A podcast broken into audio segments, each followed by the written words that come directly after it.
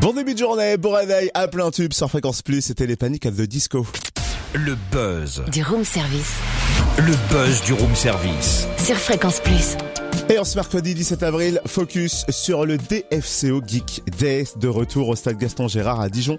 Vendredi dès 17h, suite au succès de la première édition, le club de foot remet ça. Et comme le disaient si bien Nicolas Anelka et Sylvain Wiltord. Ok, ok, on remet ça, on remet ça. Voilà.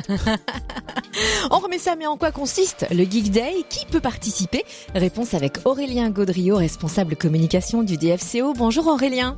Bonjour à tous. Alors c'est quoi le Geek Day? Alors le Geek Day, c'est un événement que le DFCO a souhaité lancer euh, la saison dernière. Donc là, ce sera la deuxième édition euh, cette année. Le Geek Day, c'est un mélange de trois univers, donc euh, le gaming, la culture asiatique et les nouvelles technologies.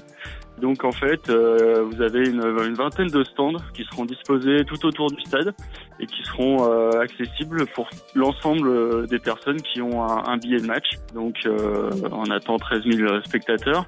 Ces 13 000 spectateurs pourront euh, aller de stand en stand pour tester euh, un tas d'animations. Et alors quel genre d'animation? Alors, euh, il y a pas mal de, de choses différentes.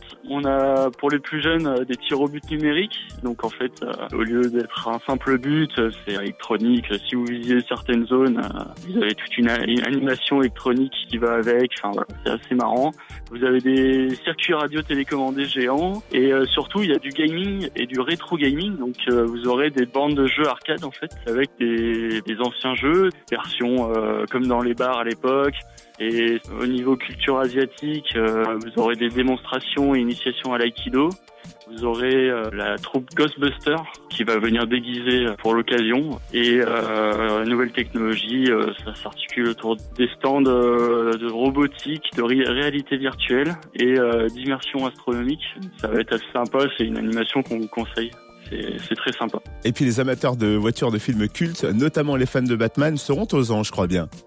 oui, oui, effectivement. euh, comme l'année dernière, on va permettre euh, à des fans de séries télé, de films mythiques, euh, de pouvoir euh, approcher des voitures euh, que la Batmobile. Il y en aura trois ou quatre autres qu'on vous laissera découvrir en faisant le tour de Gaston Gérard.